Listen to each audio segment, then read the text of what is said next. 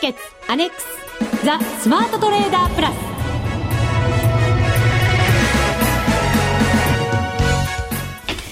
リスナーの皆さん、こんにちは。内田まさです。この時間は、ザ・スマートトレーダープラスをお送りしていきます。ザ・スマートトレーダープラス。まずは、服を呼ぶアドバイザーをご紹介いたしましょう。国際テクニカルアナリスト福永博之さん。こんにちは。よろしくお願いします。そしてマネック証券の福島正さん。返事がありませんね。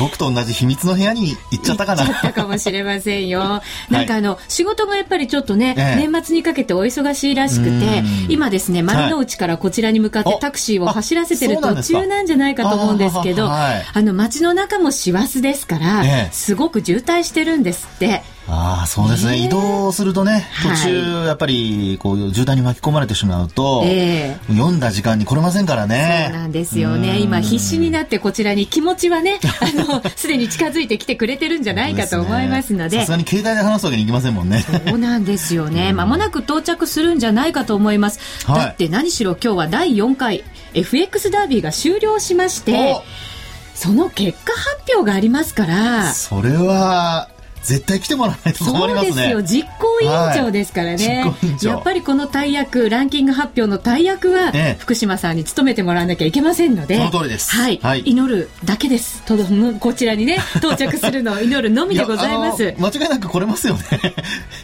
えー、どうでしょう。はいと言っていいのか。わかりました。はい。うん多分大丈夫だと思いますタクシーの。ね、ね、運転手の今お尻を一生懸命叩いてるんじゃないかと思います。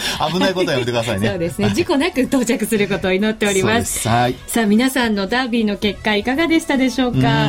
で先週、放送しましてもう残り13時間ですよっていうね話でしたから、ねえ。ー、その13時間をどんなふうに結果につなげられたのか、はい、後ほど詳しく発表していきたいと思います、はい、相場の方ですけれどもクリスマス休暇前というもうクリスマス休暇に入ってますからクリスマスの前に、ねはい、外国人投資家は、ということですけどね。そうですね、えー、為替の動きちょっと読みづらい感じになってますよね。そうですね。あのー、まあちょっと米国の金利の方が上昇してはいるんですけど、まあ昨日は84円台ね、えー、直近の高値だった84円の40銭なんかを抜いてきたんですが、えー、まあ終わってみるとやっぱ83円の後半、あ、ごめんなさい、84円のその40銭より下ということなので、はい、まあ、どちらかというとこう方向感出そうで出にくいというようなね、そんな感じですよね。そうなんですよね。今ドル円ですけれども、84円22銭から24銭となっています。はい、さあ、そしてリスナーの皆さんお待たせいたしました。実行委員長のマネックス証券福島正さんが到着いたしました。はい、よろしくお願いします。よろしくお願いしま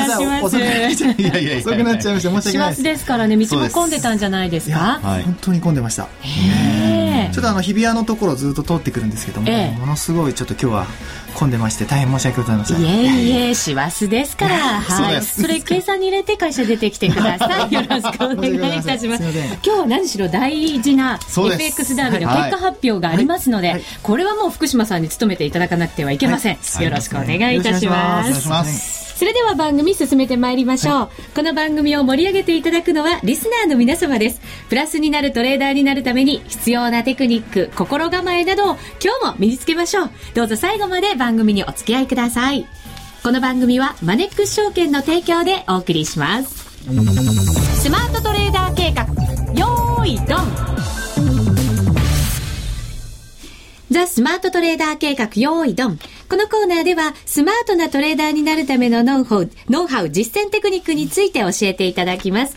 第4回 FX ダービーも最終日を迎えました。それでは、内田正美スマートトレーダーへの道、ダブル福様に検証していただきましょう。番組ホームページでは、売買についても書き加えましたチャートがアップされています。そちらもご覧になれる方は、ぜひご覧にいただ、ご覧いただきながら、番組を聞いていただければと思います。さて、前回のミッションでしたが、残り13時間ということで、好きな通貨ペアで売買せよというのがミッションでした。えー、私もですね、動きを見ながら、何に、はい、何の通貨ペアでチャレンジしようかなというのを、ええ、あのー福永さんにアドバイスをいただきましたので、はい、いくつかこう通貨ペアを並べながら、はい、動きが出たものについていこうということで見てたんですけれど、はい、ユーロがちょっとこう、ユーロ円ですね、円に対して少しずつあの、じわじわっと上に行っていたところだったので、はい、そこはですね、ユーロ乗ってったんですね。これ最後でちょっとこう失敗したなとは思ったんですけれど、そしたらやっぱりこう、下に下がってきましたので、それはロスカットしました。はい、えー、111円42銭で買った後、111円25銭でロスカットでした。はい、えー、100万通貨でした。その後、えー、土点売りということで、売りで今度はチャレンジで、これが111円15銭から、そして利確は小幅で111円飛び5銭のところで利確をしました。ちょっとこう戻ってきて、はい、あの、ずっと揉み当てる状態だったので、ずっと見てるよりはもうロスカットではなく利確をしてしまおうということで、はい、えー、利確をしました。その後こう見ていたらまた下の方向に、ええ。ー、売りの方向で行きかけていましたので、また売りで再度チャレンジ、100等円90銭のところでエントリーしました。そして、その後、まあ、下にも行ったんですけれど、またもみ合いのところに戻ってきてしまいましたので、ええ。ー、すごく小幅でしたが、ここも利確をして、その後も結構見てたんですよね。えっ、ー、と、3時ぐらいまで夜中の、もう朝方って言っても、最終日だからと思って、はい、あの、もうちょっと粘りたいなと思いながら見てたんですけど、結果そんなに大きな動きがなくて、て、えー、残念ながら、えー、これでダービー終了ということになりました。はい、結果はですね、11万円ぐらいのマイナスということになりました。最後でちょっと残念だったんですけどね。今回は1ヶ月間通してちょっと残念な結果が続きましたけれども、はい、今回のトレードいかがでしたでしょうか？はい。では、まず私の方からお話をさせていただきますね。はい、お願いします。はい。あのー、まあ、今回、えー、1回目の買いを入れたところがですね、まあ、多少その揉み合いながらも上向いてるところ、というところですよね。で、まあ、こういうところで一旦買って、で、その後、まあ、あもうちょっとこう、どっちかに離れるかということで様子を見ていたということだと思うんですよね。で、まあ、ボリンジャーバンドで言うと、その、まあ、下の方に触れてしまって、はい、バンド幅が、あの、大きく広がり始めたところ、まあ、そこでロスカットと。いうことですので、まあ、このロスカットはもうまずまずという形ですよね。はい、で、この時の通貨単位が、うん、多分内田さんの気持ちからすると、100万通貨で、はい、これ成功したら次もドカッといこうと。いうふうに思ってたんじゃないかと思うんですが、はい、その後ですね、戻ってきたところを売ってるという、まあ2回目の売りのところなんですが、えー、これ最高なんですけどね、ヒゲのところで。で、100万通貨。うん、それから、あ次に、まあ、50万通貨、えー、利確をした後にですね、えー、50万通貨、また、あ今度は2、3回目になりますが、はい、少しずつちょっと、えー、減らしてしまったと。そうなんですよね。はい、あの、動きが本当に鈍かったので、えー、自信がなかったというか、こう、もう一回、え、打診で入れてさらに下に行くんだったら、はい、もう一回そこでプラスしていこうかな、なんて思って躊躇しちゃいましたね。そうですね。はい、あのー、これはですね、えー、まあ、言ってみれば戦略なんですけども、あのー、例えば今回のように期限が決められている時の戦略ですよね。はい。そこで、あの、今のポジション管理というのをちょっと考えてみたいんですけども、はい、例えば期限が決められていて、大きく利益が出ている時には、どういうポジションを取ればいいのか、うん、これ、まあ逆に言うと、こう、守りに入った方がいいのか、そのまま勢いに乗って攻めた方がいいのか、はい。これでだいぶ結果変わってきますよね。うん、で、今回もその、まあ皆さんのですね、結果、後であの発表あるかと思うんですけれども、まあそのあたりも合わせてですね、えー、まあ見ていくためにその、その、まあ一つの、えー、判断基準として今お話してるんですけどもね、はい、今みたいな形で、最初から例えば、ね、200万通貨とか、もう今度はマイナスだから、一気に攻めから入ろうと。もうこれ以上マイナスになってもっていうことにするのか、はい、あるいは、まあ、やっぱり守っていこうかっていうふうにするのか、その膨らまさないようにしようと思うのか、で、内田さんのトレード見てますと、だいぶ守ってますね。守りに入りましたね。ねこれですね、あの、さっきお話したように、ポジション管理で言うと、この期限が決められている中で仮に売買をしたときに、今回は、まあ、守りに入ってですね、はい、えー、結果、まあ、11万ぐらいのマイナスですかえー、小幅安、あの、マイナスで終わったんですけど、これ逆に利益が出てるときに、えー、これ、守りに入らないっていうパターンが考えられるわけですね。うんこれ、あの、全く逆のことをするっていうのは、あの、心理的には、多いと思うんですよ。はい。大胆になりすぎて。ええ、その時にですね、あのー、失敗しないように。はい。ですから、まあ、今回のケースで言うと、いかに最後、大胆に、こう、攻めたか。はい。まあ、もちろん為替あまり動かなかったのでね、あのー、大胆に攻めたというようなところ、なかなか、こう、差には現れないかもしれないんですけど、今回順位を上げたっていう人がいたとすれば、えー、まあ、その方はですね、えー、動かない中でも、大胆に攻めた人。そうですね。ねえー、逆に僕はあんまりこうね、順位に変動がなかった人はあまり攻められなかった人。はい。まあ、そういうことで多分こうね、こういうこうダービー的なものは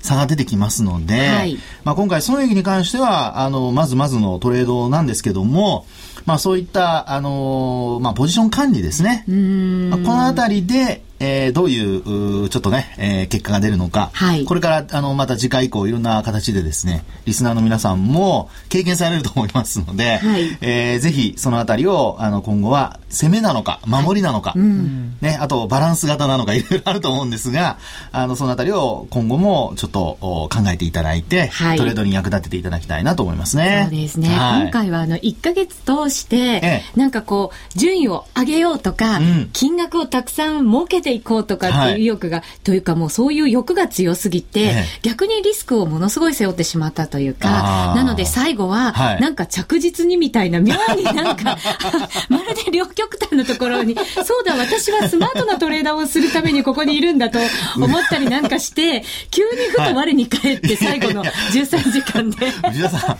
ん、もうちょっと冷静にやっそうですよね。あの、みんなを沸かせていただくのは非常にあの、ありがたいことなんですけども、一 応ね、そうですよね、はい、困ったもんですね。まあ、それがいいとこなんでしょうけどね。はい。では、福島さん、お願いいたします。はいえっ、ー、と、私からはですね、まあちょっとあんまり良くないかなって思ったところは、まず、通貨ペア。はい。えー、ユーロ円選んだところなんですけども、はい、まあ相性とか、まあいろいろなこうチャートを見て、えー、ユーロ円に選んだと思うんですけども、残りやっぱり13時間で、えー、まあ夜あのトレードされたと思うので、はい、あおそらくこう値動きがある通貨ペアを選んだ方が良かったのかなと。そういう意味で言うと、あのー、ユーロ、ヨーロッパの時間帯っていうのはもう、えー、夜の11時ぐらいで終わっちゃうので、えー、どちらかというとドル絡みの、えー、まあ朝にかけてまでやるってことであれば、えー、ドル絡みのドル円であったりとか、えー、ユーロドルあたりを選んだ方が、まず良かったのかなっていうところがまず一つあります。はい、で、もう一つは、あのー、ちょうどあの、一つ目の、あの、買いを入れたところで、100万通貨買ってるんですけども、えー、まあちょうどバンド、バンド幅が狭まっていて、多分どちらかにこう大きく触れる可能性が、まああるところでエントリーしてるんですけども、まあ下はせっかく MacD 出していたので、MacD 見ると、まああの、右肩にこう下がってるようなところがあって、はい、かつ、まあ少し変われすぎな部分も、出ているので、まあ、最初のエントリーも、もしかしたらもうちょっと考えた方が良かったのかなというところがあります。そうなんですよ。えー、この MacD が、あの、福永さんがいつも言う、はい、あれですよね。あれ。逆光現象です、ね。逆光現象ですよ。はい、そうなんです。後からなんかこう見て、あーって、なんかこう、実際に見てると、はい、なんとなく戻ってきそうな感じに 見えちゃったりするんですよね。あれなんででしょうね。ねあの、よくありますね。これやっぱ目の錯覚でしょうね。期待もそこに入れちゃうんですよね。ね勝手に自分の期待を入れちゃうんです。後から見ると、そんなわけないじゃんって 思うんですけど。これはですね、確かにあの、今お話あったところで言うと、これ日本線ありますよね。はい。で、日本線の何を見てその判断しなきゃいけないかというと、あの、日本線の方で MacD とシグナルってありますよね。はい。で、シグナルの方がこれ MacD の移動平均線なんですけども、これがずっと一貫して下がってるんですよね。はい。で、あの、MacD の方がちょっと上に戻ってきたりする場面があるんですね。うんはい、そうなんです。そこで、心理的には、あ、もう俺戻ってくるんじゃないかと。はい。で、いわゆるこう、クロスしたところは買いシグナルというふうに言われてますので、あ、ここでやっぱりエントリー先に回りしとこうかなという心理は働くと思うんですよね。そうなんですよね。はい、こう待ち構えてて、あ、ちょっとずつなんか戻ってきそう、はい、もうすぐ交差しそうだよ、みたいな、そこを先回りしちゃおうと思うんですけど、そこって完全な騙しになったりもするんですよね。そうですね。ですから、あの、こういう場面でなかなかね、あの、まあ、心理的にはエントリーしたくなるとこなんですけど、はい、まあ今お話したように、そのシグナルが、あの、まあ、MacD の移動平均線になってるシグナルが下向きの時っていうのは、これはあの、そんなにすぐに上向いてきませんので、はい、まあ、こういう時にはやっぱり要注意というふうに考えていただいた方がいいと思いますね。はい、わかりました。まあ、ただ、いいところは、あの、100万通貨ってことは、1億1000万ぐらい立てているので、多分、証拠金がもう500万ぐらいしかなかったと思うので、もういっぱいいっぱい結構立てているので、はい、最後の最後にちゃんとこう、勝負に出ているんだなっていうのは、わかりました。そうですね。でも最後の方50万通貨になってますので、はい、なんとなく尻つぼみな感じの。そうなんですよね。そうなんですよ。何やってんだろうって思う感じですけどね。せっかくね、ロスカットして次50万でね、なっちゃってますからね。これ100万100万だったらね、うん、またちょっと損失、あの、損益はもうちょっと良かったかなという感じもしますしね。はい。完全に残念な。いやいやいやいや。1ヶ月になってしまいましたけれどもね。次また頑張れば。そうですね。ですね。はい、はい。頑張っていこうと思います。ということで、内田正美スマートトレーダーへの道、福島さん、今週の評価お願いいたします。はい、最後なんですけども、やっぱりちょっと厳しく、マイナス11万円ということで、はい、えー、2と。はい。いう評価ですね、はい、しっかりと受け止めました。はい、ありがとうございます。はい。以上、スマートトレーダー計画、用意ドンでした。FX なら、マネックス証券の FX プラス。今、マネックス証券が FX トレーダーに選ばれる理由について。その1、取引手数料は無料。米ドル円のスプレッドなら原則2銭。その2、為替に関する投資情報が満載。その3、一銭通貨単位から取引ができるため、初心者にも優しい。その4、高機能ツールに、携帯電話の取引機能も充実。これだけ揃えば、マネックス証券が選ばれる理由、わかりますよね？今なら、新規に証券総合取引口座を開設すると、最大で現金17,200円をプレゼント。今すぐ、マネックス証券で検索。FX は予託した証拠金額より多額の取引を行うことができるレバレッジ取引であり、取引対象である通貨の価格や金利の変動により、予託した証拠金額を上回る損失が生じる恐れがあります。お取引の前には必ず、契約締結前交付書面の内容を十分お読みになり、リスク、手数料などをご確認ください。マネックス証券株式会社、金融商品取引業者、関東財務局長、金賞第165号。ザ・スマートトレーダープラス。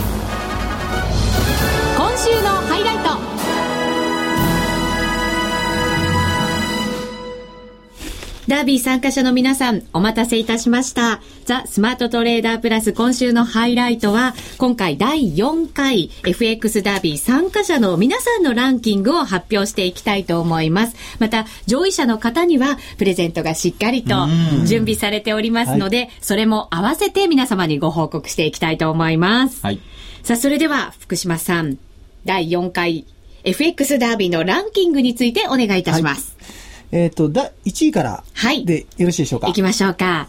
はい。1位ですが、マネックス賞といたしまして、はい、全国共通百貨店商品券5万円分が贈呈されます。パチパチパチパチパチパチ。それで発表します。はい。第1位、インターセプターさん。おめでとうございます。インターセプターさんには全国共通百貨店商品券5万円分贈呈です。はい。えー、1149万3695円のプラス。はい。元手が1000万ですからね。はい、素晴らしいですよね。倍ですね。倍以上。以上になりました。ね素晴らしい。素晴らしい。もう結構上位にずっといらっしゃいましたよね、ね今回のダービー中は。そうですね。はい。ただ結構僅差だったんですよ、やっぱり。そうでしたね。じゃあ、第2位第2位行きましょう。はい。第2位は、えっ、ー、と、何でしたっけ？第2位はですね、えー、ラジオ日経特製クオカード5000円分贈呈です。はい。それでは第2位はですね、えー、秋代アットマークアプリ招待禁止さんですね。はい、おめでとうございます。秋尾さん、うん、男性でしょうかね。はいうん、あのー、損益がですね、まあ、利益なんですけども、1000、えー、28万485円なので、はい、本当に僅差、まあ、120万円の差なので、えー、なかなかいい勝負でした。はい、ですね。ね頑張っていただきました。頑張っていただきました。はい。はい、そして第3位の方には、図書カード3000円分贈呈です。はい。えー、第3位はですね、ハンプティ・ダンプティさん。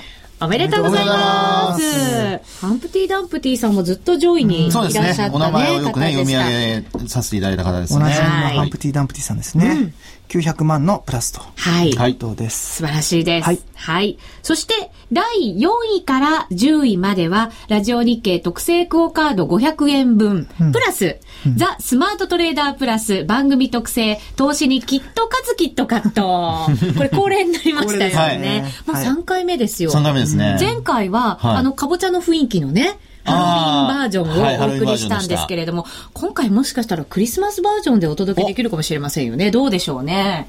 デザイナーがいませんね、今番組の デザイナーがおりませんけれども。でもこの前から写真をどの写真にしようかとかいろいろ考えてくれてますので、はい、そうですか。はい、ぜひ皆さんご期待ください。4位から10位の方の発表です。はい。えー、第4位、チャレンジャー3さん。うん。第5位、えー、クワットさん。はい。第6位、えー、肩で風切る天のジャック大将さん、うん。はい、第7位ネオケンさん。第8位 MWLK21 さん、うん、第9位がダオダオ兄さん、うん、第10位がアイトクさんですかね。はい、おめでとうございます。これやっぱりお名前ね、先週なかった方もいらっしゃいますか？そうなんですよ。あれ？って私も思いながら、ね、今聞いてました。はい。最後のね、その、本当に13時間で、ええガーッと猛ダッシュをかけてくださった、私とは両極端のところにいる方々ということになりますね。これ。両極端ということではないと思いますけど。いやいや今、福永さんの心を読みましたよ、私。まあでも、本当に最後ね、やっぱり、あの、順位を上げるっていう、ね、はい、こういうやっぱり、あの、えー、まあ、1位になるかどうかっていうわけではないですけども、えー、まあ、競う、競い合うっていうことを考えると、まあ、やっぱり最後のね、えー、攻めが、そうですね、まあ、どう出るかっていうことにはなってきますよね、うん、メンタルの強さも感じられるんじゃないですか？ね、作戦もきっとその少ないチャンスをものにできるっていうパワーも素晴らしいと思います。ね、本当素晴らしいですね。はい、はい、勉強させていただきます。まあ、おめでとうございます。おめでとうございます。あとはですね、特別賞といたしまして、はい、抽選で20名様に、えー、キットカットのプレゼントがあります。はい。これは、後ほど番組ブログで発表させていただきたいと思いますので、ぜひ皆さん特別賞、えー、望んでいらっしゃる方、番組ブログ、はい、あの、しっかりと確認していただきたいと思います。また、全員の方のランキングも、もう番組のホームページではアップをさせていただこうと思いますので、こちらも合わせて皆さんご覧いただければと思います。はい。特別賞は内田さんが抽選されるんですけど。これやっぱり実行委員長ですよね。毎回恒例となりました実行委員長に、はい、抽選していただこうと思います。20名。なんですよね。これあの全員マイナスの方ももちろんチャンスあるんですあのチャンスあります。ね、ということはやっぱ皆さん見ていただかないと。そうなんですよね。はい、全員の方にぜひあの番組ブログご覧いただいてチェックをいただきたいと思います。ええはい、えー、20名様特別賞キットカットプレゼントしますので、ぜひこちらは番組ホームページでご覧ください。はい。さあ、聞かなきゃいけないですよね、私の順位。うん、聞きたいですね。そうですか？はい。なんかそんなことないと思いますけどね。いやいや一応念のため。いえ、聞きたいです。はい。あの、はい、私のランキングもお願いいたします。はい、内田さん、最終ランランキングですね。最終ランキングです。はい。えー、第512位。はい。えー、マイナス566万8839円。はい。無言。何も言うことはないっていう。いやいやいや、そんなことはありませんけど。そんなことないですか？そんなことはありませんけども。そんなことないですか？まあ、結構派手に。派手にやらかしちゃいましたね、えー、今回は。今までやった中で、一番損失が大きかったと思いますね。かもしれませんね。これもでも、はい、あの、毎回毎回本当に、あのマイナスを重ねていってしまったんですけれども、はい、1回の損失がものすごく大きくて、最初の本、第2週目でしたかね、はい、で、それをもう取り戻そう、取り戻そうとしても、もう全然また取り戻そうとする気持ちがいけないんだと思うんですけれども、なんかそこからどんどん空回りして、なんかこう、はい、底なし沼の中にこう落ち込んだような感覚で 1ヶ月を過ごした何をやってもダメだっていうな。いやいやいや内田さん、あまりあの、リスナーの方にネガティブな ことは言わないでください。そうですよね。あのね。でもそんな感じでしたね。どっかでやっぱり気持ちのこう区切りをしっかりとつけて、はい、しっかりとまた前向きに出直していくっていうことも大切なんでしょうけれど、それが私は本当にあの1ヶ月の中でできなかったなっていうのがありますね。いや、あの、やはりですね、内田さんの話にありましたように、あの、まあ、損失が、やっぱりね、あの、大きく膨らんでしまったこと、はい、まあ、それが、あの、最も、あの、今お話になったような、まあ、ちょっと気分が落ち込むようなですね、そういう要因になったと思うんですね。はい、で、あの、よく私が、その、まあ、株でも、FX でもそうなんですけども、お話しするロスカットの、その、まあ、水準というのは、まあ、やっぱり自分が設けられる範囲内に抑えること。はい、ですから、1回あたりの内田さんのこれまでのトレード、えー、設けた時でですね、大体やっぱり2、30万、あるいは大きい時で50万とか、えー、まあ、ロットが大きくなればもちろん100万とかね、そういうのありますけども、まあ、それを考えると、やはり数十万の範囲内でロスカットしておかないと、取り返すのに結構大変になっちゃうということなんだと思うんですよね。そうですね。はい、そのロスカットってこう、パーセントで何パーセントのところまで来たらロスカットとか利確とかっていうふうにやられてる方も多いって聞くんですけれど、そうですね。どうなんでしょうね。まあもちろん自分のやり方なんですけれども。はい、ただ私はあまりね、あのトレンドと、あの、まあトレンドで、えー、まあ、なんていうんでしょう、こうロスカットに引っかかりやすい人、はい、あのトレンドは見てるんだけども、ロスカットの範囲が狭いために、こう損切り貧乏とかね、えー、そういう話が出てくると思いますので、うん、あの、ロスカット、あんまり狭くしすぎるとということになりますし、ですから、まあ、基本は私は自分の、やはり利益の範囲内に収めるっていうこと、1回あたりのね、はい、まあ、というのがやっぱポイントなんじゃないかなというふうには見てるんですけどね。うん、そうですね。まだまだあの、ダービーは今後も続くと思いますので、はい、そのあたりで、あの、私ももう一回、えー、再度勉強して、あの、しっかり身につけていきたいなと思いますね。そうですね。あとこれ、福島さん、あの、中見てみると、はい、半分以上の人が利益出てるんですよね、これね、順位見ると。えー、でも本当そうですね。この番組、やっぱり皆さんのためになってますかねいや、なってますよね。なってると思います。明らかにプラスの方のが多いですからね。本当にそうですね。あの、全く売買されてない方もね、いらっしゃいますからね。自分でね、トレードされてて、そっちも大変っていう方も、あの、ね、やる気だけはこう、しっかりね、見せていただいてエントリーもしてくださったので、本当に感謝ですね。そうですね。でもその中でも本当にプラスの方が多くて、圧倒的に多いですね。私もいい先輩をたくさん持ったなと、本当に今回の1か月を通して本当に心からあのそう思いました。はい、はい。また次回も頑張ろうかなと思いますので、でね、はい、ぜひ皆さんも参加していただければと思います。